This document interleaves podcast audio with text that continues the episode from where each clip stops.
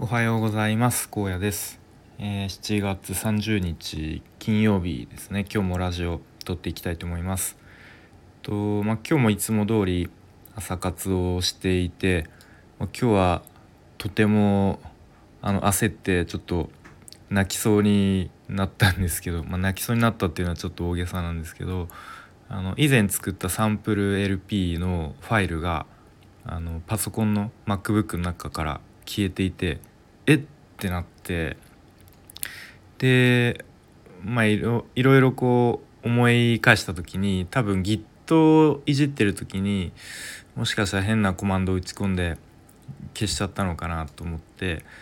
でまあちょっと一旦落ち着いて考えてみまして GitHub の方にあの、上げていたのででそこにあるコードをまあ、丸々コピーして自分のパソコンの方にあの再度ファイルを作り直して、まあ、なんとか無理無理くりあの今まで前の前と同じような環境にちょっと直すことができてちょっとホッとしております。結構 Git で慣れてないんでいろいろ調べながらやったりしてこう自分でもこういまいち理解していないコマンドとか打ち込んでなんかやっちゃうんでちょっと次からもうちょっと慎重に Git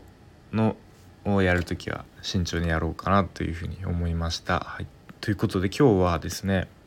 えっとなんだに逃げ切れる世代と逃げ切れない世代みたいな話をしていきたいと思います。でまあ完全に僕の個人的な感想というか意見なんですけどまあ他の放送も一緒なんですけど、えっと、まあ結論から先に言うと、まあ、僕は今30代半ばぐらいで、まあ、逃げきれない世代だと感じております。でまあどういう話かっていうと今の日本の現状っていうのを考えた時に、まあ、緩やかにこう貧困化ま相対的に貧困化しているんだろうなっていうふうに、まあ、格差が広がっているっていう感じに思います。まあ、その原因っていうのが少子高齢化で、まあ、労働人口が減っているとでそれによって社会保障費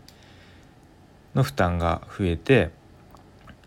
えーまあ、結果的に手取りの収入がちょっとずつ減っていると、給料はそんな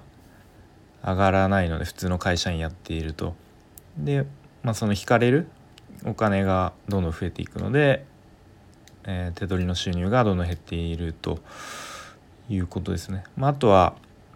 えー、まあ、ちょっとこれは関係ないかもしれないですけど同一労働同一賃金っていうのが始まってますよねもう始まってると思うんですけど徐々に。で、まあ、どういうことかっていうと同じ仕事をする人には、まあ、年齢とか立場とか、まあ、正社員じゃない人でも同じ給料を払いましょうみたいな動きだと思うんですけどじゃあ給料上げようと思ったら、まあ、今までだったらこう大企業とか入ってたら、まあ、なんとなく上がってたと思うんですけどでもそういう流れがだんだん変わってきて給料上げようと思ったら周りの人とはちょっと違う高いレベルの仕事をしなければいけないっていうふうになってますよね。でもこれはこのことによってすごいメリットがある人とデメリットある人がいると思うんですけどこれって年功序列とは真逆のこう流れになっていますよね。で今までだったら、ま、企業特に大企業とか入ってしまえば、まあ、年功序列でまあ、なんとなくまあなんとなくっていうかこうぼんやりしていても、まあ、給料は徐々に上がっていくと。で終身雇用なので、まあ、特に首を切られることもないっていうルールだったんですよね。で今の50代ぐらいの、まあ、いわゆるおっさんおじいさんは、まあ、このルールが変わっていっても、まあ、なんとなくあと10年15年ぐらいはまあ言ったら逃げ切れるんだろうなっていうふうに思います。まあ、会社の上司の人とかですね。で20代の人っていうのは、まあ、なんか今からまだこう頑張ってなんかスキルつけたりとかそういう方に頑張ればえーと、まだ転職とかもできる年代だし、まあ、まだ間に合うと思いますね。で問題は、まあ、僕みたいな30代半ばとか、まあ、40手前ぐらいの人とかですかね、まあ、40代前半ぐらいの人って結構こう狭間の世代なんじゃないかなと思っていてで多分逃げきれない世代なんだろうなっていうふうにあのぼんやりと感じて。まあ、正直ちょっと危機感を感じていますね。で30代半ばぐらいになると結構転職もそんなにすぐできないし、まあ、結構リスクもあると思うんですよね。特に家庭を持って子供とかいるとそんなに簡単に転職に踏み切れないと思うしやっぱりちょっと年収が最初は下がっちゃったりとかするとやっぱりそのパートナーの人とかこう精神的にあの大丈夫なのっていうこう精神的不安とかも与えてしまうと思うし、うんまあ、そんな感じで結構、まあ、かといってそのままなんとなく過ごしているとその将来的にあのやっていけるのかっていう不安がありますよね。で結構大企業ってなんだろうななんかある種我慢大会じゃないですけどそういう部分があると思っていてまあ、言われたことはあの、やらなきゃいけないよねみたいな。で、まあ、安定してる分その分福利厚生とかが充実して結構いろんな手当とかが出るから、まあ、それでいいでしょみたいな。もう手当とか充実してるんだからちゃんと働いてよみたいな。なんとなくそういう暗黙のルールみたいのがあるような気がしますね。結構福利厚生とかが充実してるとあの何ですかね。こう仕事もだんだん辞めづらくなっていくしあの今の生活に慣れてしまってでそのままずるずるいってしまう人がまあ多いのかなみたいな思ってるんですけど、まあ、でも個人的にはちょっとそれだと将来的にあんまり明るい未来は見えないので、まあ、とにかく勉強しなきゃいけない特に僕は20代の時あんまりなんか勉強とかしないでぼんやり来てしまったのでまあそのを取り返すじゃないですけどももうなんか、うん、とにかくがむしゃらになんか貪欲に勉強しないとこの先やばいなっていうふうに思っていますね。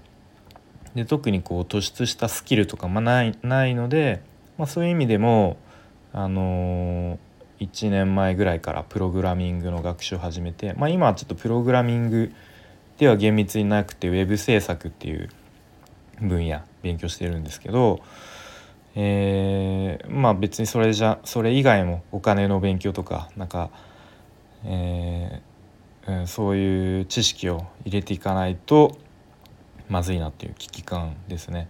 で僕の場合はもう家族もいて子供もいるのでちょっと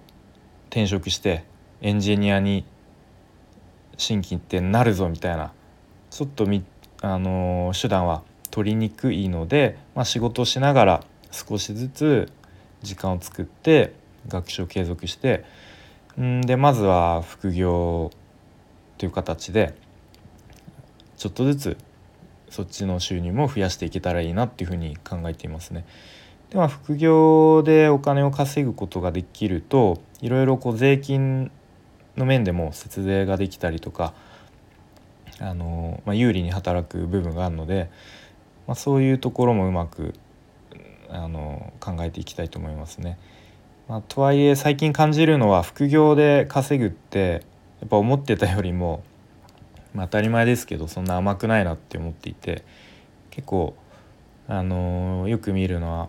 3ヶ月とか半年とか頑張って勉強すれば副業で稼げますよみたいな歌い文句見ますけど、まあ、それってまあその環境にもよるしそれこそ仕事してない人とかもう一日中勉強できる人だったらもう1日56時間とかできますけれども、まあ、僕の場合は1日12時間ぐらいしか時間取れないのでまあそういう環境だったら時間もかかるよかかって当然だよねっていうことですね。まあ、あとはやっぱり実務経験ゼロの人にはなかなか仕事はうん回ってこない取りづらいっていうのを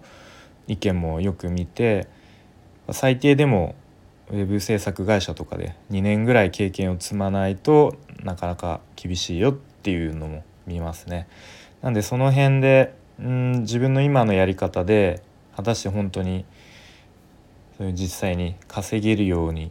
なるのだろうかっていう不安とともに、まあ、でも実際に本業でバリバリやりつつ副業でもバリバリ稼いでる人もいるので、まあ、多分不可能ではないと信じつつ、えー、引き続きコツコツやっていきたいと思います。ここで諦めちゃったらもう何も残らん残るけどなんか意味が今までの努力が意味がなくなってしまうので、うん、まあ引き続きやっていきたいと思います。で結構思普段思ってるのがなんかお金をお前もらってんだからちゃんと働けよみたいな仕事しろよみたいな、まあ言うちょまあ、そんなストレートには言われないですけれども、まあ、なんとなくそういう空気があるのでそこをなんかちょっと言い返せるぐらいあの本業以外でも稼げるように、まあ、なりたいなっていうふうに思っております。ということで今日はと逃げ切れる世代逃げ切れない世代みたいな話をしてきました。まあ、30代半ばの僕は逃げ切れない世代だと思うので危機感を感じつつ、まあ、日々いろいろ頑張っていきたいと思います。それではありがとうございました。